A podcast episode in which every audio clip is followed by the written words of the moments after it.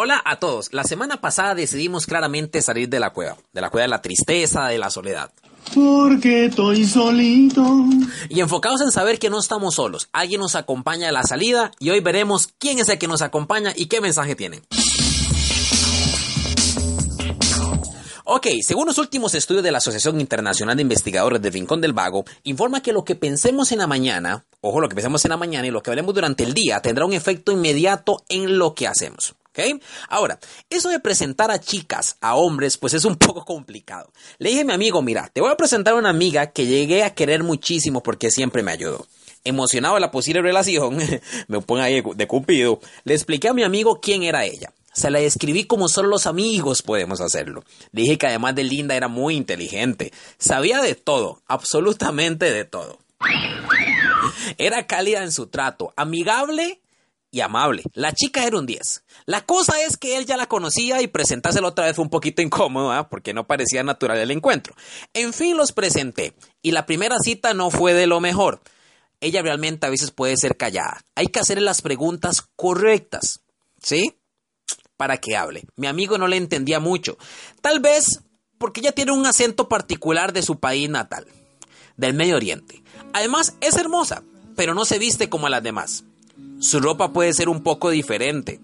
Yo le he dicho a mi amigo que quisiera que se quedara con ella para siempre, para toda la vida. Ella sería una verdadera ayuda para él. Pero solo saliendo y estando con ella, sí, sí, sí, teniendo esas cintas interesantes que usted dice, oye, se me va a morir, se me va a salir el corazón, se me va a morir el corazón, se me va a dar un infarto, podrá mi amigo conocerla y enamorarse para siempre de esta linda y maravillosa chica. Que toda mi vida, y para que la usen en Facebook, la he conocido como la Biblia. Sí, sí, sí, la Biblia. Lo primero que hacemos en el día es ver Facebook o cualquier otra cochinada lo va a llenar nuestra mente de otras cosas.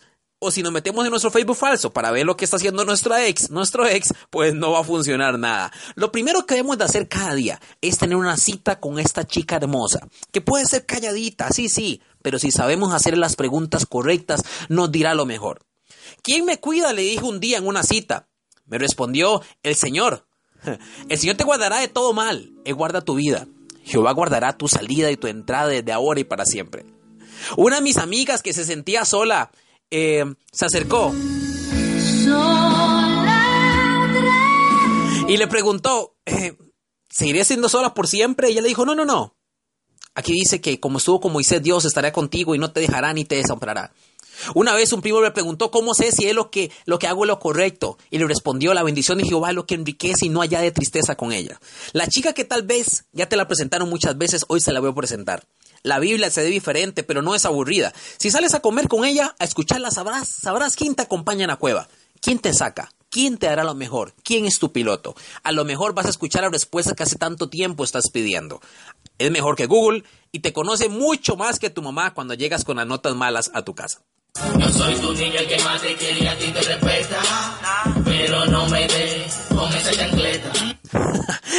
Por favor, tengo una cita con esa chica le va a escuchar lo mejor que usted puede escuchar en su vida. Siga soñando, el mundo lo necesita. Hoy me pasé de tiempo. Chao.